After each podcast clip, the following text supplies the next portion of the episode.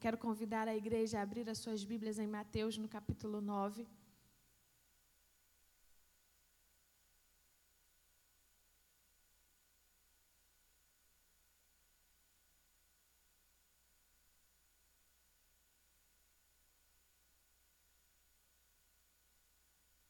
Mateus 9, do 9 ao 13. A palavra de Deus vai dizer: Saindo, Jesus viu um homem chamado Mateus sentado na coletoria e disse-lhe: Siga-me. Jesus levantou-se e o seguiu. Estando Jesus em casa, foram comer com ele e seus discípulos muitos publicanos e pecadores. Vendo isso, os fariseus perguntaram aos discípulos dele: por que o mestre de vocês come com publicanos e pecadores? Ouvindo isso, Jesus disse: Não são os que têm saúde que precisam de médico, mas sim os doentes. Vão aprender o que significa isto. Desejo misericórdia, não sacrifícios, pois eu não vim chamar justos, mas pecadores. Eu imagino essa cena no Oriente Médio é muito comum as pessoas estarem tomando chá, fazendo as suas refeições, com as janelas e portas abertas, e os vizinhos, os conhecidos vão passando e vão se agrupando aquele grupo. E certamente foi o que aconteceu. Jesus estava ali fazendo aquela refeição, as pessoas iam se aproximando, e Jesus não estava se importando com qual tipo de gente que estava sentado ali. Qual tipo de pessoas estava sentado à mesa para comer e para participar daquele momento de comunhão? Mas tinha algumas pessoas preocupadas com o ambiente, dizendo: será que ele não está vendo quem é esse tipo de gente? Será que ele não está vendo que essas pessoas não são bem vistas? E eles vão questionar. Vão dizer: olha, o mestre, por que, que o mestre de vocês fazem, faz isso? Por que, que o mestre de vocês está sentado comendo com publicanos e pecadores? E aí Jesus, observando aquela cena, ele diz assim: "Olha, presta só atenção. Eu não estou atrás de sacrifícios.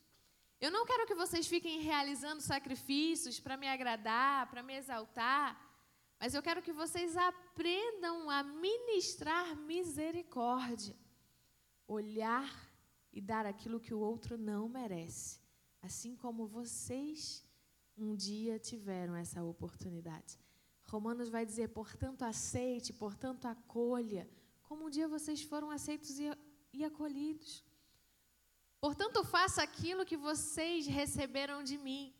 É por esse motivo que nós olhamos para a situação em que vive hoje, especificamente, os afegãos, e nós vamos olhar e nós vamos ver aquela situação e vamos dizer: nós vamos acolher. Nós escolhemos receber essas pessoas para ministrar misericórdia. Olhar para esse cenário, recebermos gente no nosso país que nunca antes tinha ouvido quem é Jesus e o que ele pode fazer na nossa vida. Você consegue imaginar uma pessoa que não sabe quem é Jesus? Que não sabe que ele verdadeiramente é o Filho de Deus e pode tudo transformar? Essa é a realidade de milhões de pessoas. E parte delas estão chegando no Brasil. Nos dois últimos anos, mais de 6 mil afegãos chegaram no Brasil. Mais de 700 foram acolhidos pelos batistas brasileiros através da Vila Minha Pátria. Mais de 700 pessoas podem ter a oportunidade de conhecer Jesus pela primeira vez. E nós vamos acompanhar alguns slides, você vai ver algumas fotos que vai mostrar para os irmãos um pouquinho de tanto que Deus tem feito naquele lugar. E eu volto a, dizer, a fazer uma pergunta a você. Acolher é uma escolha. Qual será a sua? A gente consegue colocar os slides? Nós hoje temos o próximo, uma realidade de mais de 100 pessoas no aeroporto de Guarulhos, aguardando acolhimento institucional. Nós temos crianças, grávidas, idosos, precisando de um lugar para passar a noite, para tirar os documentos, para recomeçar a sua vida no Brasil. O próximo slide vai mostrar essas fotos de pessoas que hoje não, não têm nada a não ser o chão do aeroporto, os carrinhos que nós utilizamos para levar as malas e alguns cobertores doados. Homens, mulheres, crianças que antes tinham tudo, mas deixaram tudo para trás. Não porque escolheram agora começar uma vida no Brasil, mas porque foram obrigados a deixarem tudo para trás. Nós temos diplomatas, generais, advogados, médicos, professores, pessoas que tinham uma vida totalmente estabilizada. Mas do dia para a noite, precisou usar disfarces, enfrentar as fronteiras, porque senão teria toda a sua vida destruída. Tudo aquilo que foi conquistado materialmente se perdeu. Hoje não existe mais. Casas foram bombardeadas, empregos foram tirados, o direito de estudar, o direito de trabalhar, tudo isso não existe mais para eles. Aquela realidade do Afeganistão. Mas existe uma esperança no coração: encontrar a paz. Paz essa que só existe em Cristo Jesus. Amém? Quem vai mostrar essa paz? Nós, que já sentamos à mesa do nosso Pai, provamos da Sua misericórdia e agora vamos ministrar aos outros para que todos entendam quem é Jesus. Pode passar? Nós vamos receber essas famílias com todo um acolhimento, com uma festa na recepção. Eles vão chegar nos seus quartos e as camas vão estar arrumadas, os kits de higiene, de limpeza vão estar preparados, alguns brinquedos para as crianças. E eles vão começar a se questionar por que, que eles estão fazendo isso? Por que, que eles estão nos acolhendo dessa forma? Quando eles vão chegar ao restaurante e a alimentação vai estar pronta, café da manhã, café da tarde, almoço, jantar. E eles vão começar a questionar entre eles por que será. E alguns vão olhar para nós e vai dizer assim: que amor é esse? Que se fosse ao contrário, vocês seriam torturados, perseguidos, maltratados, vocês nem conseguiriam entrar, de certa forma, em nosso país. Mas quando nós atravessamos o mundo, nós encontramos pessoas que professam uma fé diferente da nossa que nos acolhe como nunca fomos antes acolhidos, nem pelo nosso próprio povo. E nós começamos a ter a primeira oportunidade de dizer que nós só fazemos isso porque Cristo nos amou primeiro e fez muito mais por nós. Tudo isso só é possível porque existem pessoas já alcançadas por Cristo Jesus que entende que a excelência no servir é para glorificar a Deus. Uma das grandes histórias que marcam o meu coração foi ouvir de um senhor general, liderava mais de 1.300 homens nas fronteiras do Afeganistão, tinha, um, tinha uma casa gigantesca, uma condição de vida muito boa, precisou pegar toda a sua família, vir para o Brasil, deixou tudo para trás e nós, no processo de interiorização, na captura de uma igreja que pudesse acolher uma família de nove pessoas. E ali os meses iam se passando e a gente preocupada. E ele olhou para nós e disse assim: Olha, eu não tenho o que temer. Eu sei que vocês vão conseguir o melhor lugar para a minha família. Porque eu sei que vocês não fazem isso pela minha família. Mas vocês fazem isso para glorificar o Deus de vocês. E se vocês querem glorificar o Deus de vocês, vocês vão cumprir com aquilo que vocês têm falado. Um homem que não conhece ainda quem é Jesus, um homem que, que tem toda uma fé diferente da nossa e vive ainda uma vida de religiosidade, mas conseguiu compreender que nós fazemos o que fazemos porque nós amamos a Deus. Essa igreja investe nas campanhas missionárias, nas ofertas missionárias, porque ama a Deus, porque quer o fazer conhecido entre todas as nações, porque quer entender e fazer com que todos entendam o amor de Deus. Acolher desta forma com toda a nossa excelência, é para mostrar que Cristo fez muito mais por nós. Pode passar? Há todo um trabalho com a documentação. Nós vamos ter todo um espaço preparado para cadastrar CPF, cartão do SUS, carteira de trabalho, RNM, levar as pessoas na Polícia Federal, depois trazer o documento, fazer toda uma análise de situação cadastral. Há todo um processo burocrático em que é sempre acompanhado pela nossa equipe. Eles não precisam fazer sozinhos, porque tem alguém que faz com eles. Alguém que olha e se coloca no lugar deles. E entende, vem comigo. Porque juntos nós podemos alcançar mais. Nós podemos mostrar mais. Nós podemos encontrar oportunidades de falar do amor de Deus, mesmo emitindo o CPF, mesmo fazendo o cadastro para a carteira de trabalho, mesmo levando na Polícia Federal para fazer RNM, mesmo sendo um papel tão burocrático, Deus nos possibilita mostrar e demonstrar o amor de Deus. Pode passar? Há todo um cuidado com a saúde. Eles vão chegar e vão ter todo uma pré-triagem. Nós vamos fazer uma abordagem, vamos cadastrar nos postos de saúde. Eles vão começar a ser acompanhados, vão ter alguns tratamentos básicos. As grávidas vão poder fazer pré-natal. E haja grávida. Toda semana nós temos uma grávida a mais. Já nasceram 14 bebês na Vila Minha Pátria. Nas últimas duas semanas nasceram três de uma vez só a gente não sabia como fazer, de tanta criança chorando ao mesmo tempo. Mas uma grande oportunidade de mostrar também o amor de Jesus ali.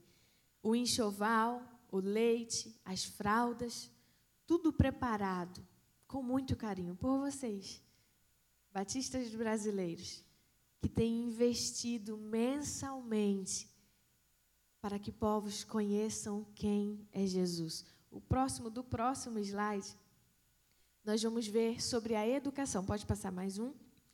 Quando o refugiado chega, e aí a gente fa falando de um cenário do Afeganistão, eles perderam as casas, eles perderam parte dos membros familiares, mas eles também perderam o direito de se comunicar. Eles não encontram facilmente o Google Tradutor, aqueles que não falam inglês. E muito raro vai conseguir encontrar alguém que fale Dari no Brasil. Mas por isso, um time incansável tem preparado apostilas de português e tem ensinado a nossa língua diariamente para aquele povo. De segunda a sexta eles estudam criança, adolescente, idosos, cada um na sua faixa etária de uma forma diferente e eles começam novamente poder se comunicar. E aí nós vamos nos supermercados da cidade, nós vamos ficar observando, eles vão estar lá. Eles vão conseguir comprar uma fruta, eles vão conseguir comprar um legume, já falando o básico do português em uma média de dois a três meses. Se hoje você for na Vila Minha Pátria, você vai dizer assim: Olá, bom dia, tudo bem? Eles vão responder: Olá, bom dia, eu estou bem, graças a Deus. E você? Novos começos e pequenos passos conquistados. Tudo isso para que o nome de Cristo seja conhecido. Pode passar? Mulheres que foram impedidas de estudar. Essa é a minha classe. Meninas iletradas, mulheres que não sabem ler e escrever na sua própria língua, mas estão aprendendo português e já sabem até escrever o seu nome na, nas nossas letras mulheres que pela primeira vez entraram numa sala de aula e estão construindo um futuro de esperança através dos estudos. Mulheres que antes teve esse direito roubado. Mulheres que antes não podiam sair de casa. Mas hoje, na Vila Minha Pátria, lá no interior de São Paulo, pode sonhar em conquistar o que elas quiserem através das oportunidades que Deus pode dar a cada uma delas. Pode passar? As crianças não vão ficar de fora. Criança é criança em qualquer lugar. Aprende rápido que só. E esse casalzinho são dois irmãos. Eles estavam eh, nessa foto na formatura deles.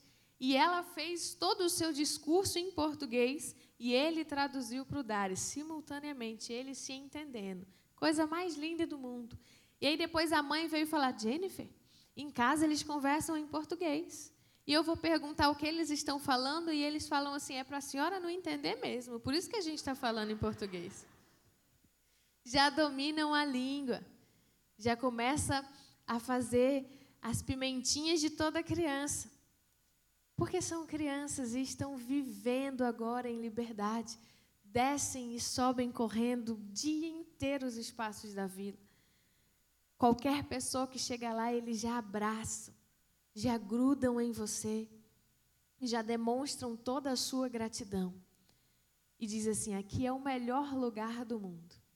E nós sabemos que não é porque é um lugar lindo, não é porque é um lugar grande, cheio de, de verde, de piscina, de brinquedos, mas é um lugar que tem a presença de Deus.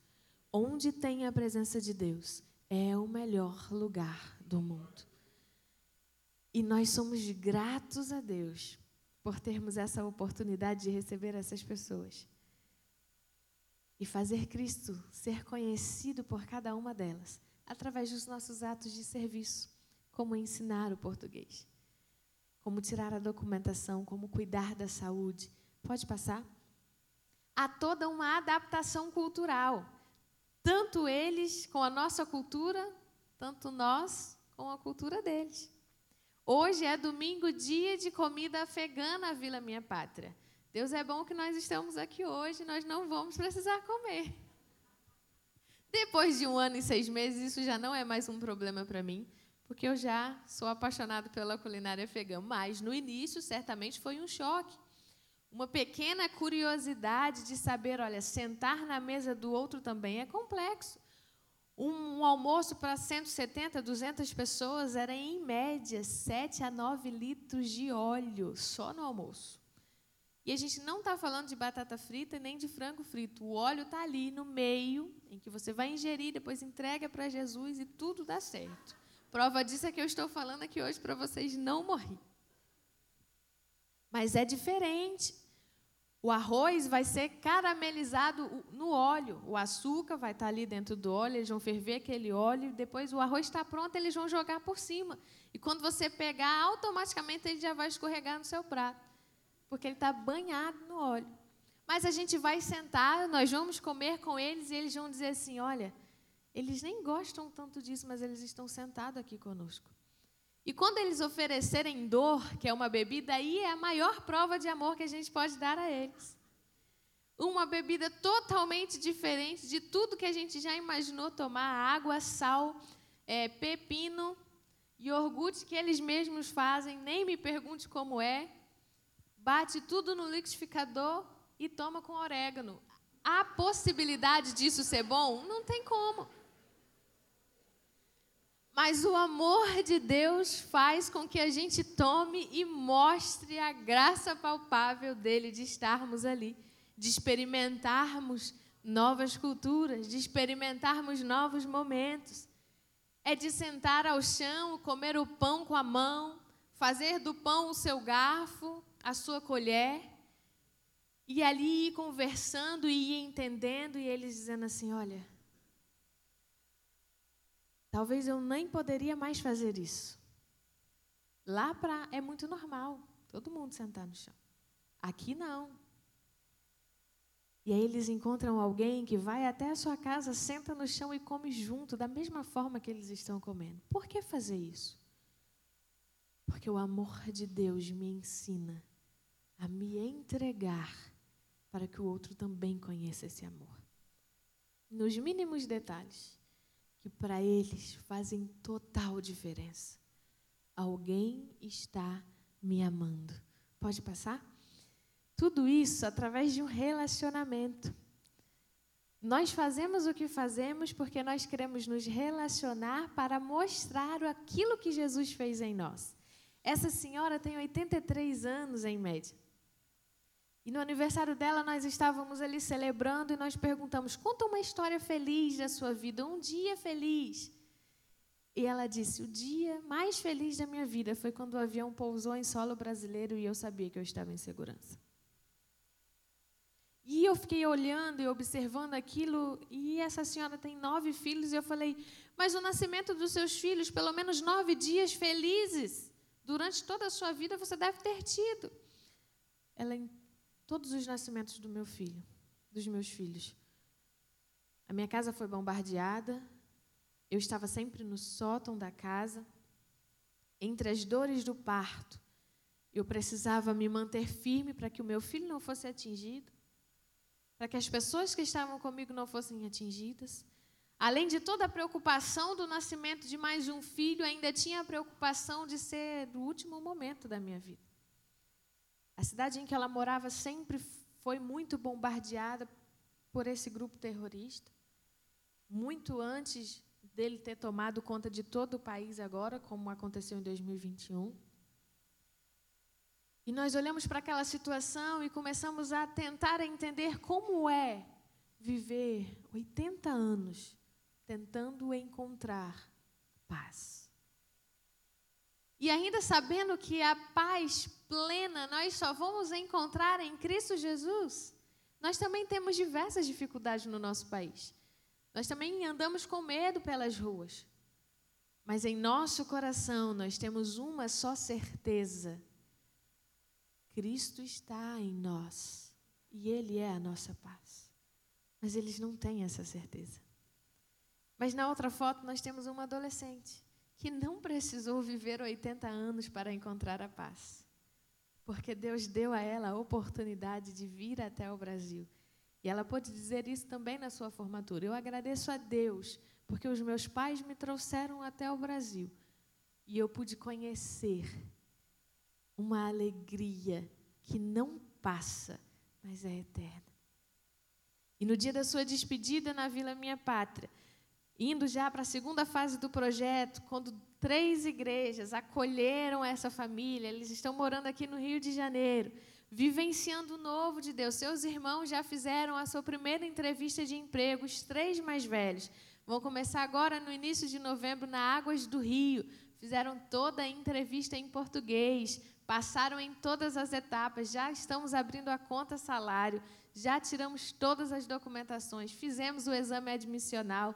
Eles estão super felizes, já aprendendo a andar de metrô para ir e voltar sozinhos do serviço. Tudo isso para a glória de Deus.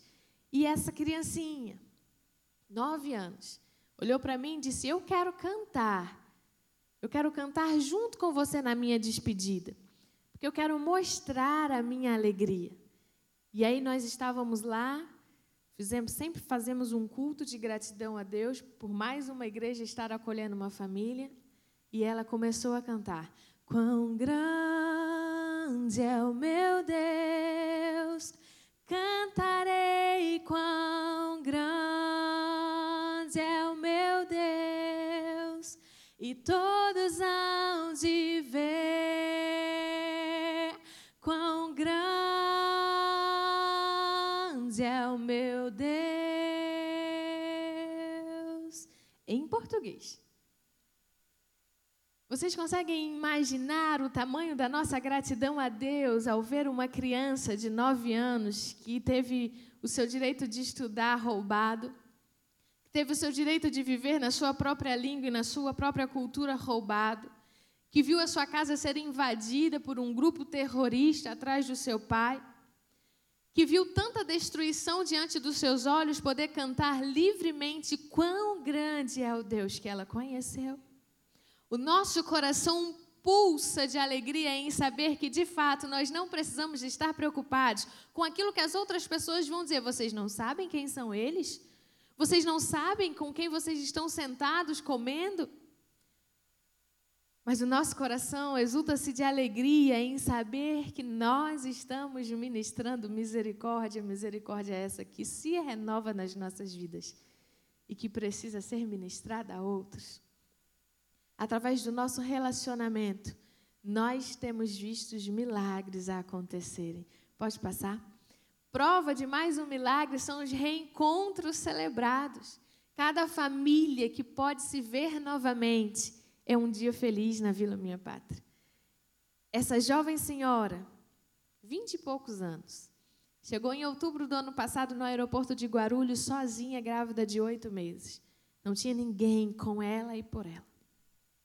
Ela fez contato com a nossa equipe, ligou para o pastor Fernando. Nós conseguimos encaixar ela numa vaga. E a gente viu Yusra nascer. Nós vimos ela dar o primeiro sorriso, introduzir a alimentação, começar a engatinhar, dar os primeiros passos, mas o seu pai não estava vendo nada disso, porque ele não tinha conseguido embarcar. Todos os dias aquela mãe chorava, pedindo ajuda para trazer o seu esposo.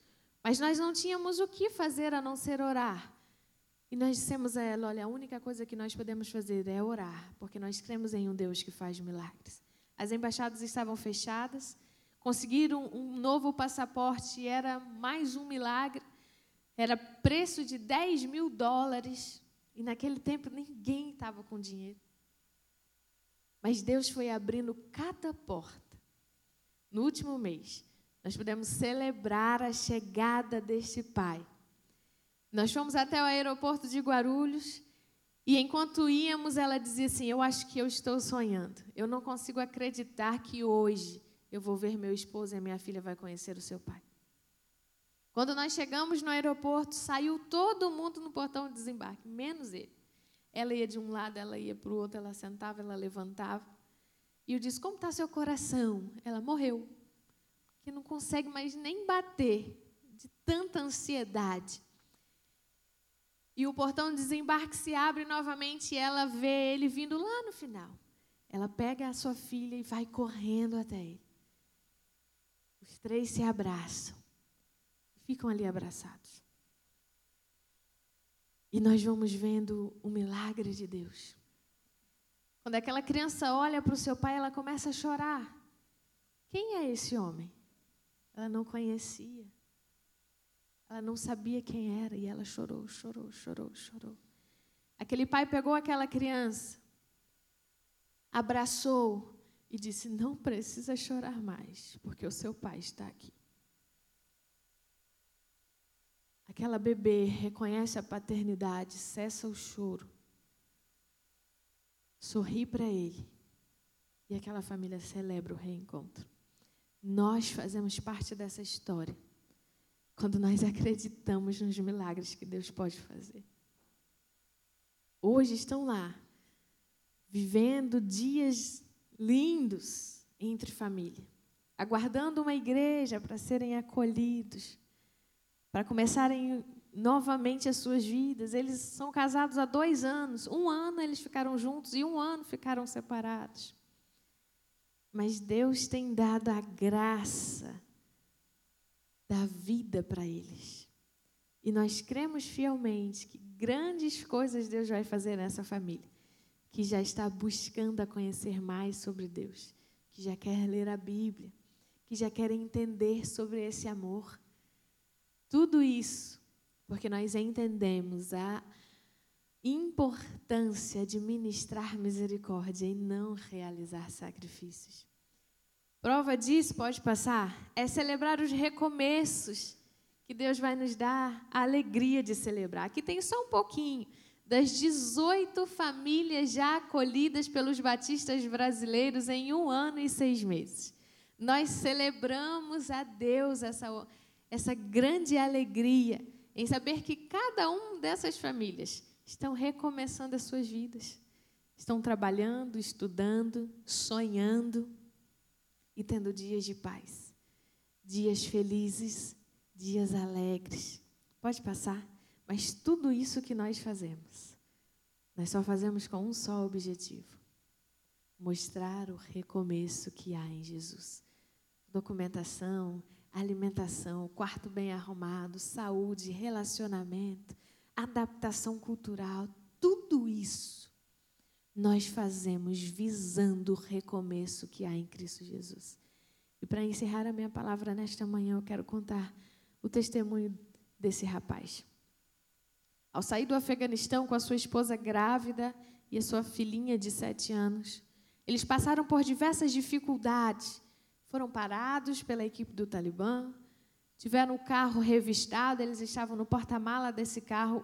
Eles não foram vistos pela equipe, conseguiram passar pela barreira, chegaram no Irã, tiveram dificuldade, chegaram no Brasil, passaram por dias dormindo no aeroporto, sua esposa grávida, sua filha sem ter o que comer.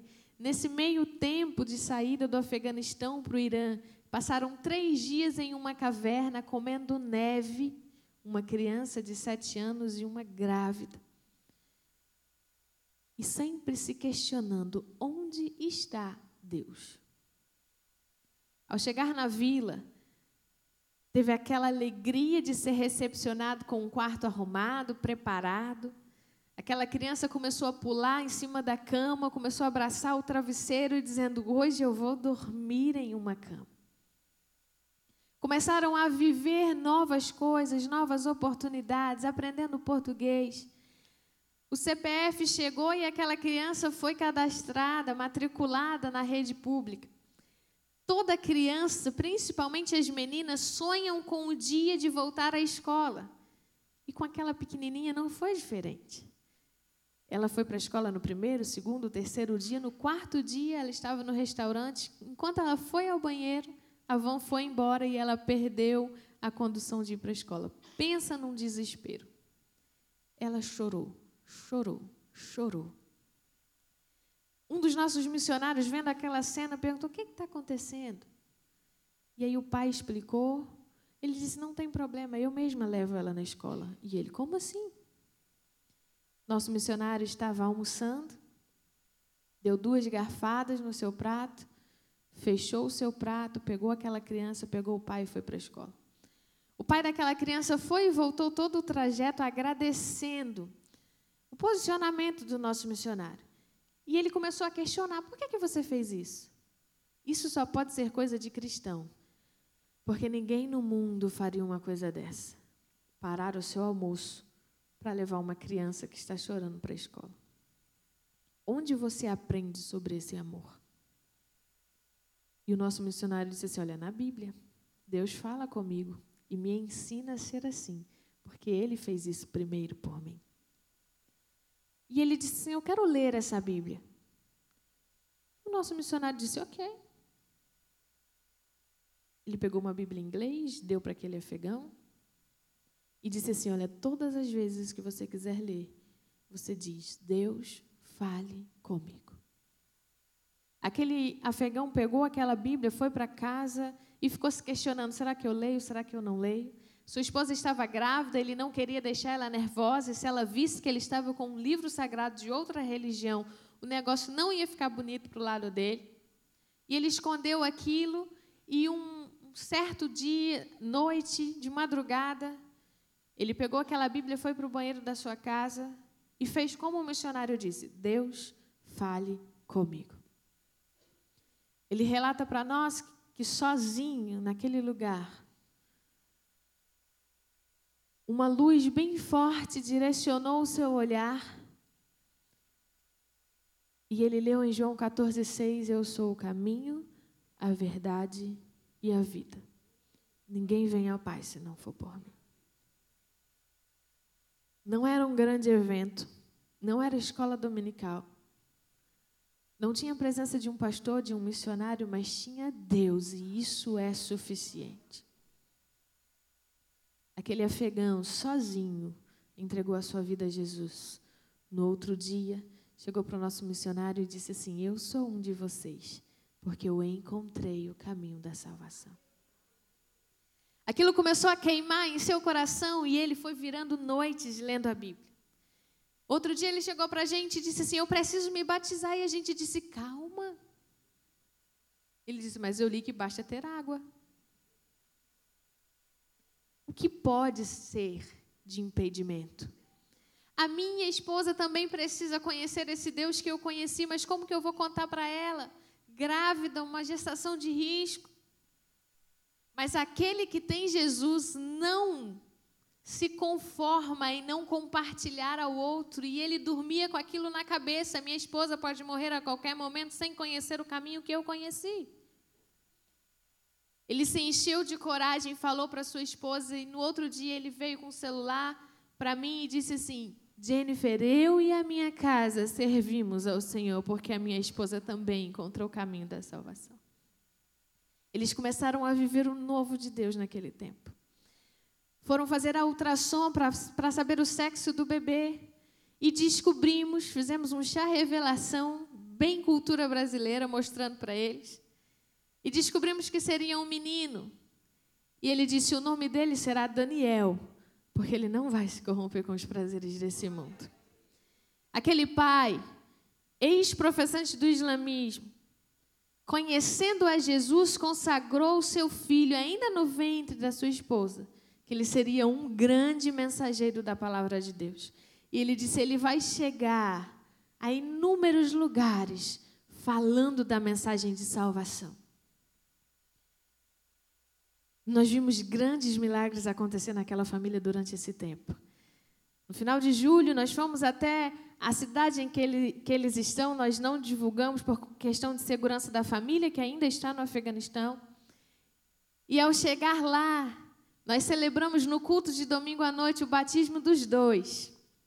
E os dois professando publicamente a sua fé, crendo em Cristo Jesus e começando um novo ciclo na sua vida. Faltava Daniel nascer. Estava previsto agora para outubro. Fomos surpreendidos na última terça-feira, que às duas horas da manhã, a sua esposa começou a sentir as dores, foram para o hospital. Mas quando Daniel nasceu, Daniel nasceu morto. Ele não falou para a gente de imediato,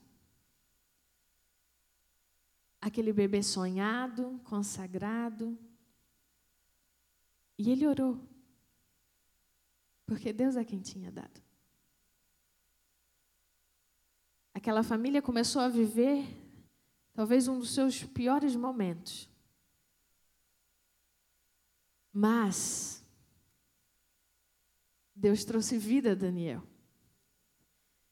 Daniel hoje ainda está internado mas respira novamente.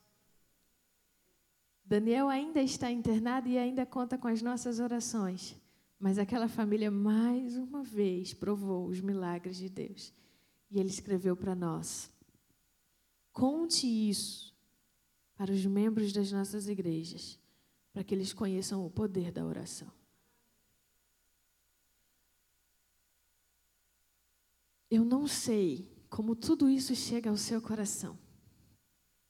Mas de uma coisa eu tenho certeza: Deus não espera de você sacrifícios, mas espera misericórdia. E nós devemos ministrar misericórdia. Eu não posso sair daqui sem desafiar essa igreja a fazer parte daquilo que Deus tem feito na Vila Minha Pátria.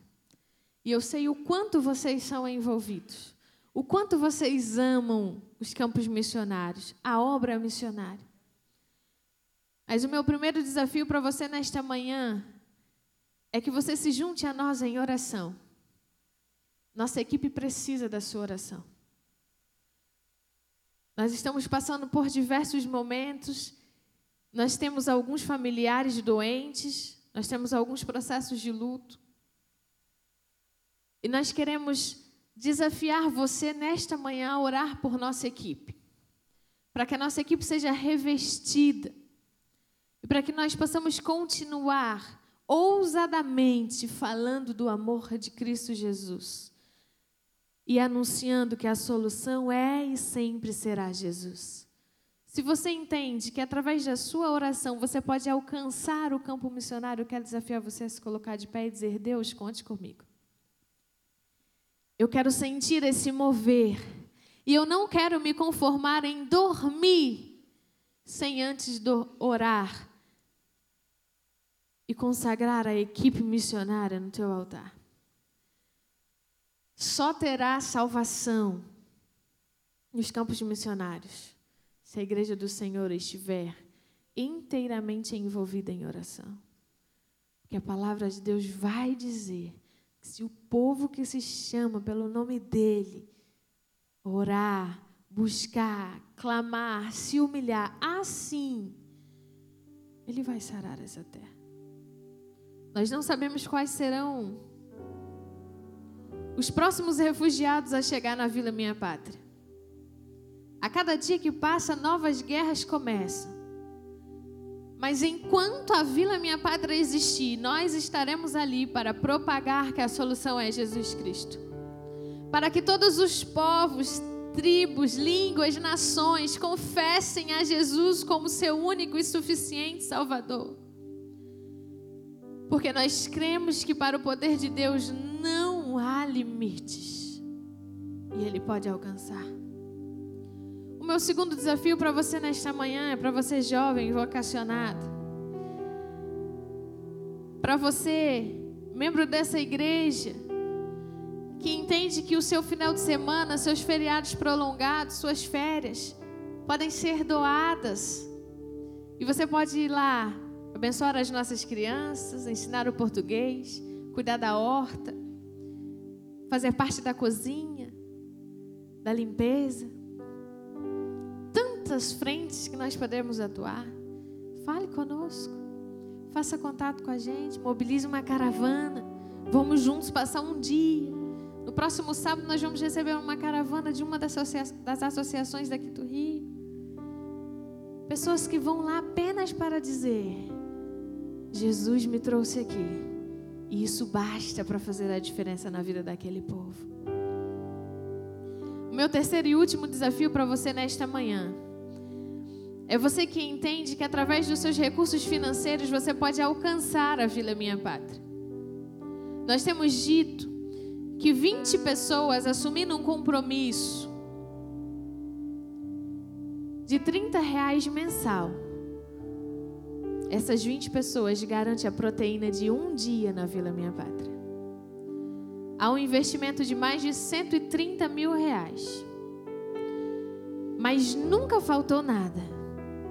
Porque nós cremos que o nosso Deus é o dono do ouro e da prata.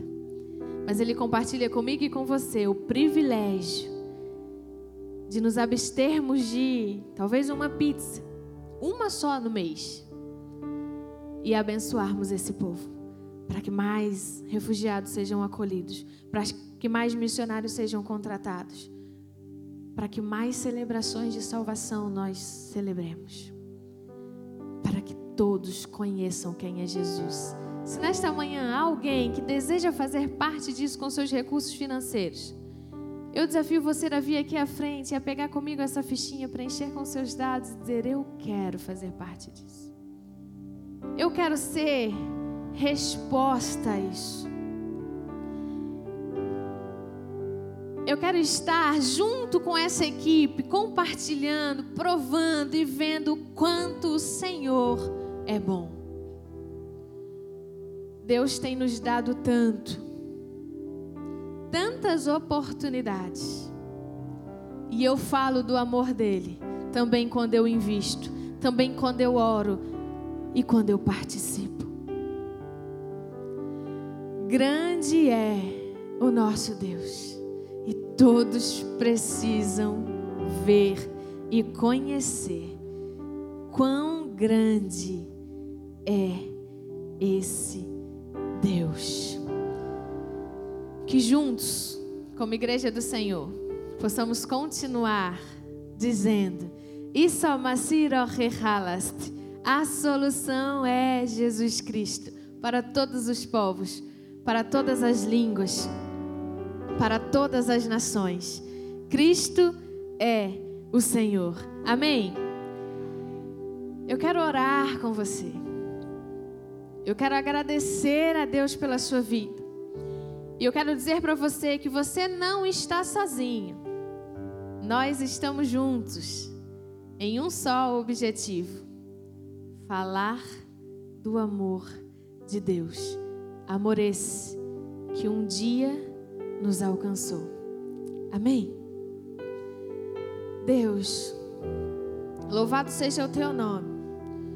Na beleza da tua santidade, nós louvamos ao Senhor. Obrigada porque não é por nós. Obrigada porque não é pelaquilo que nós podemos fazer. Obrigada por nos usar apesar de quem nós somos. Obrigada por conhecer uma igreja que se envolve, que ama as vidas que estão sendo perdidas sem conhecer ao Senhor.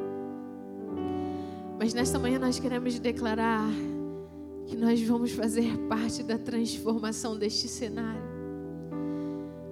Porque nós nos comprometemos a falar do teu amor. Nós nos comprometemos a sermos fiéis a ti. Nós nos comprometemos a ouvir a tua voz e obedecer. Continue a falar conosco, a nos dar oportunidades. Sustente essa igreja. Continue sendo a provisão desta casa. Que eles se tornem conhecidos a cada dia como já são, como servos fiéis do Senhor, como um lugar de refúgio, como uma casa séria que propaga o teu evangelho. Use cada um dos meus irmãos para mudar a, a realidade deste bairro, desta cidade. Que em nome de Jesus, o Senhor seja conhecido através de cada um deles. Receba, Deus, a oração de cada um. Supre as nossas necessidades nos campos missionários. Revista as nossas vidas. Dê a oportunidade de servir e permaneça sendo a provisão de cada família, para que nada falte mas para que tudo tenham e que tudo glorifique ao Senhor. Obrigada por tudo aquilo que o Senhor fez e por tudo aquilo que o Senhor ainda vai fazer em nós, através de nós e apesar de nós. Obrigada por tudo. Em nome de Jesus. Amém. A igreja pode se assentar. Recebam meu abraço missionário. No final você pode entregar essa fichinha a mim. E nós vamos continuar anunciando uma só verdade a solução é Jesus Cristo.